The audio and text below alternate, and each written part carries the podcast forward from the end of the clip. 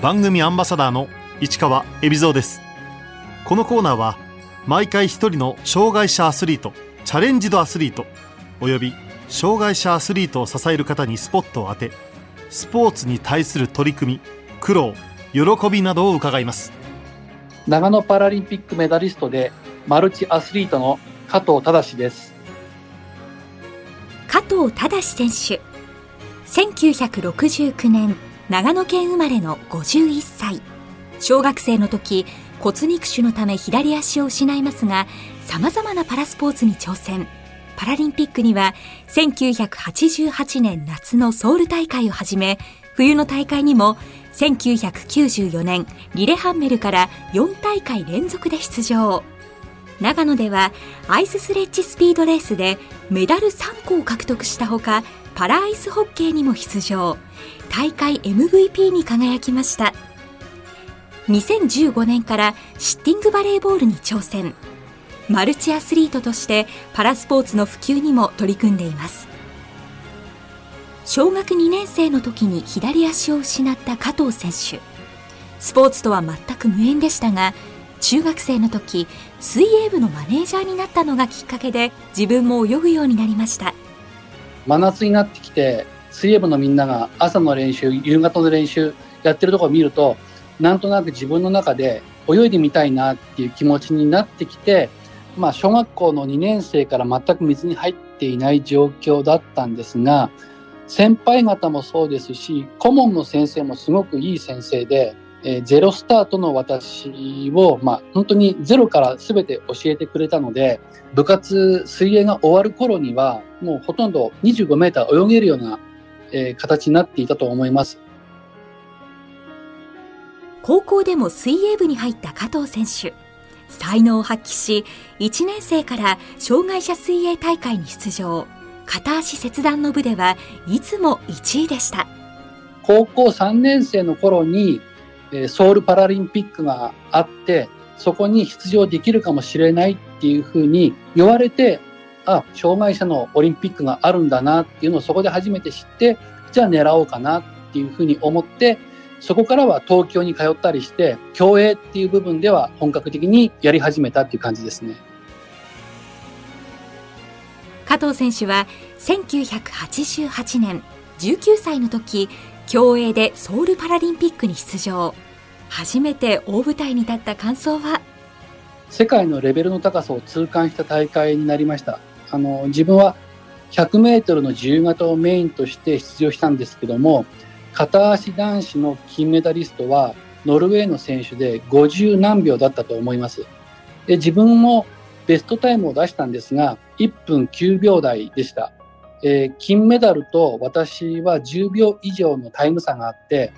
100メートルっていう短い距離の中で10秒を今後どのように努力しても水泳でメダル狙うことはできないんだろうなっていうふうにソウルの大会期間中に気づいて、ある意味こう諦めることができた大会でもあります。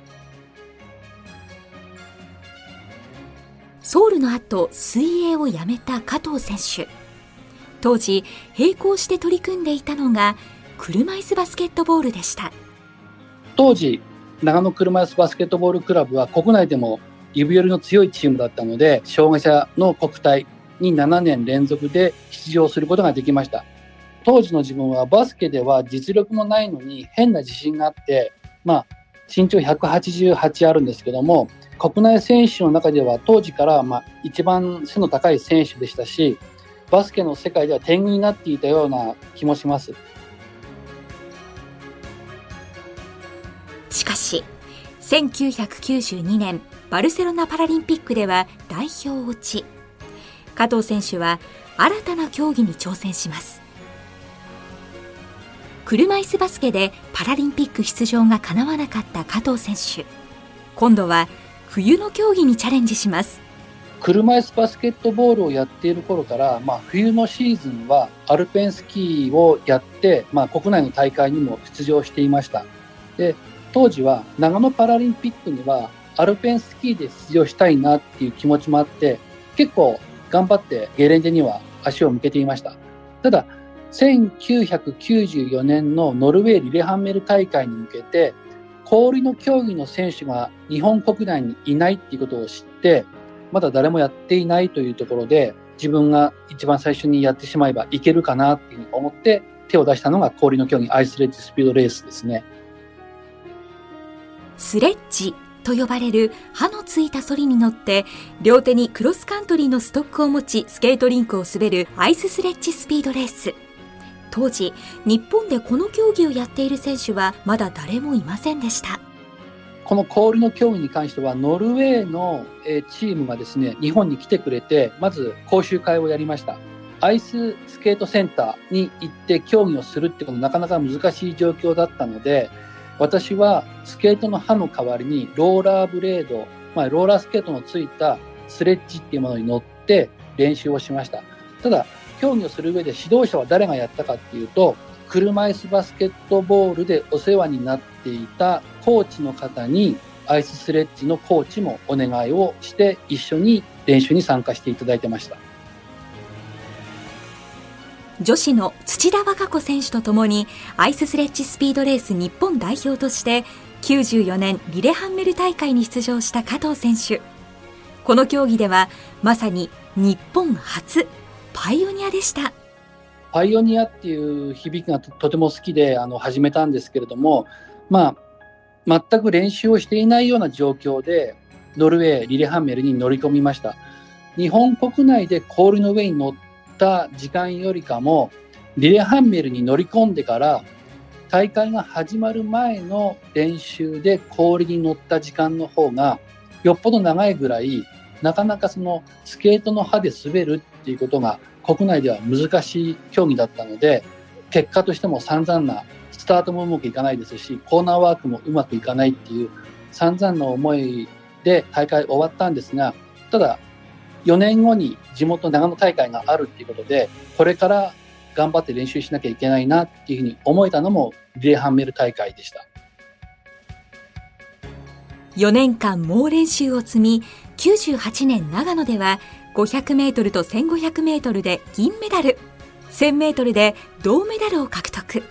結果としては、まあ、金メダルは取れませんでしたけども、まあ、メダル3個獲得して、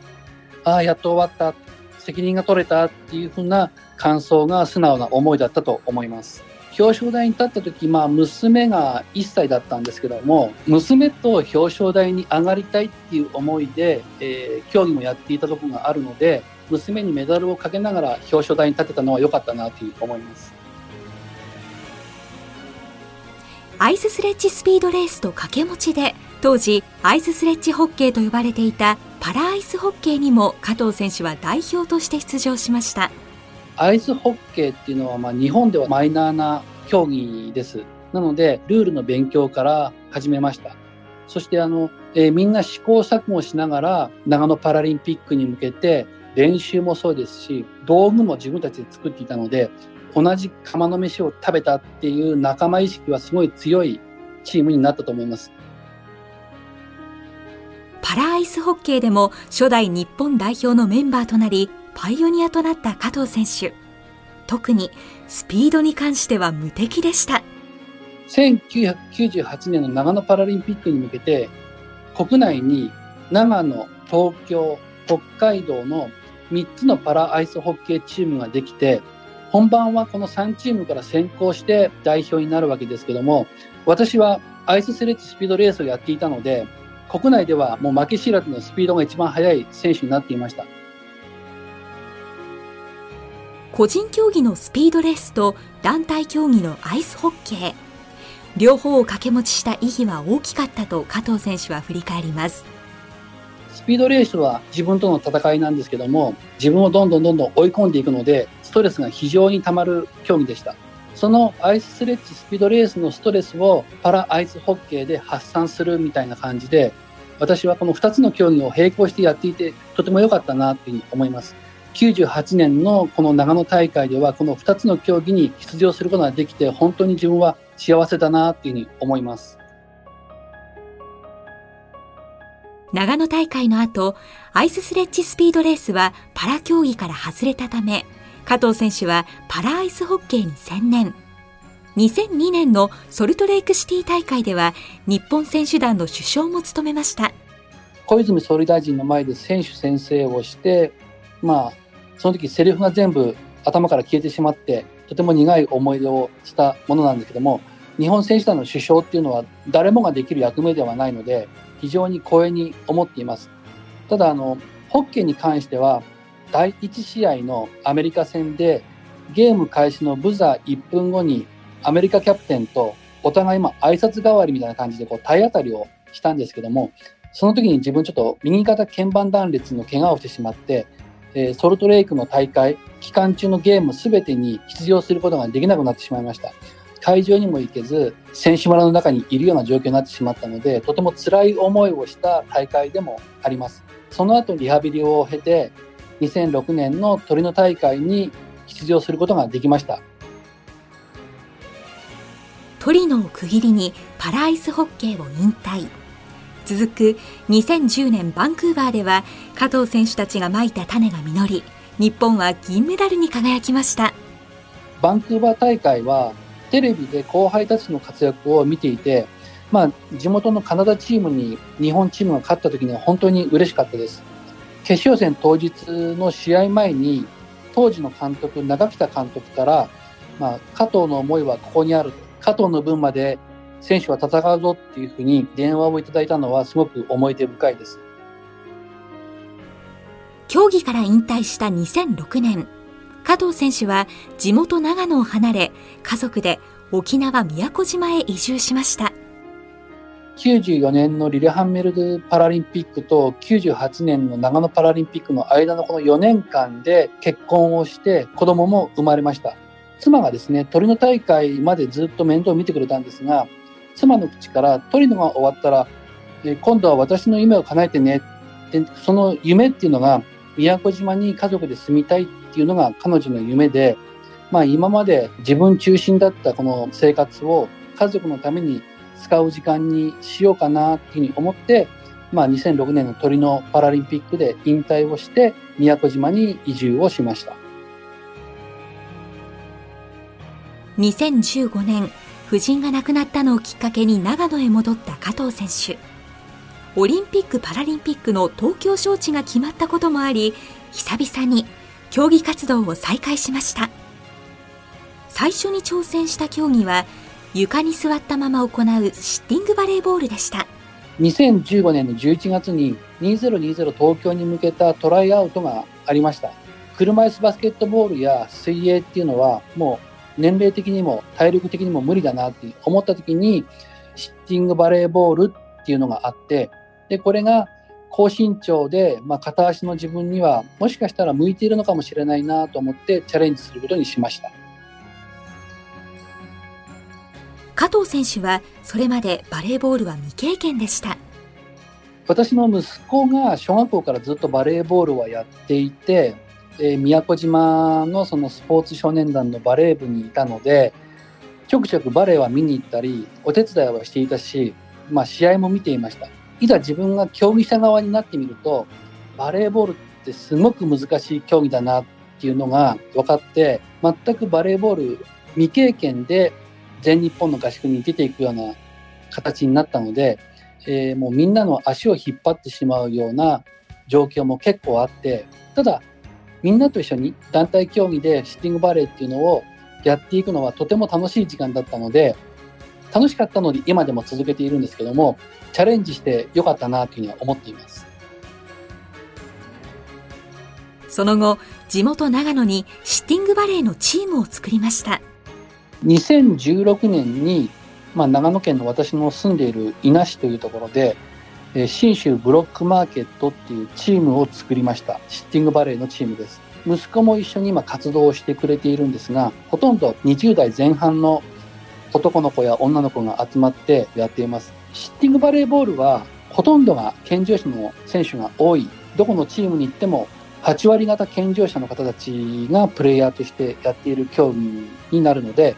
まあ、シッティングバレーに限らず、今パラスポーツっていうのは障害者だけのものではなくて健常者も一緒にやって成立しているっていう競技は多いので障害者ができるイコール健常者だとできるんだよっていうのがパラスポーツかなと思います。加藤選手には自分を奮い立たせてくれる大好きな曲があります。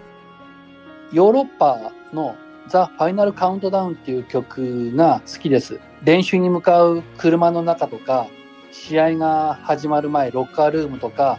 いろいろな場面でこの曲は今も聴いている曲になるので僕にとっては大好きなこう気持ちが高ぶるいい曲だなというふうに思います。現在はホットヨガスタジオを運営するラバインターナショナルに所属している加藤選手。東京パラリンピックを狙っていたのでそのアスリート雇用っていうことで練習環境を良くするということでラバインターナショナルさんに就職しました。所属しているラバインターナショナルはヨガの会社なので日々の練習の前に瞑想をして集中力を高めたりヨガをして体をほぐしたりリフレッシュしたりしています。ヨガは究極のユニバーサルスポーツなんじゃないかなっていうふうに思います。小さい子供から高齢者まで障害のあるなしに関係なく自分の体力やま関節の可動範囲の中で楽しむことができます。仲間たちにもこのヨガっていうのを広めていきたいなっていうふうに思っています。パラスポーツの普及活動も熱心に行っている加藤選手。自分を表現する武器を見つけようと伝えています。自分はスポーツが武器になっています。で、えー、子供たちに伝えているのはスポーツでも音楽でも英語でも、まあ、ダンスでも、えー、昆虫が好きとか何でもいいと思うんです。できるできないは抜きにしてやってみたいなって思ったら何事にもチャレンジしてほしいなっていうことで子供たちには、えー、話をしています。で、そのチャレンジしていく中から自分に何が向いているのかなっていうのを見極めて得意なことをどんどん伸ばしてほしいし、えー、得意なことを伸ばせば好きなことを続けることにもなります。なので好きなことを続けることによってそれが自分を表現する武器になってで、えー、武器は、えー、いろんないろいろな場面で自分を助けてくれるのでえー、ぜひいろいろなことにチャレンジをして何が向いているのかを見つけていってほしいなというふうに思っています加藤選手にこれからの夢を伺いました自分はスポーツを続けてきたことによって、まあ、いろいろな意味で人生が楽しく、まあ、日常では経験できないようなこともスポーツをしていたから体験できたっていう場面がたくさんあります。えー、障害の有無に関係なく、まあ、未来のアスリート、子供たちにスポーツって楽しいよっていうことをこれから続けていきたいですし、障害のある子供たちに対しても、えー、将来パラリンピック狙えるような子がいたら、私の話を聞いてもらって、こう、親御さんもそうなんですけども、なんか夢が持てて、目標が持てる人生になったらいいなっていうふうに思います。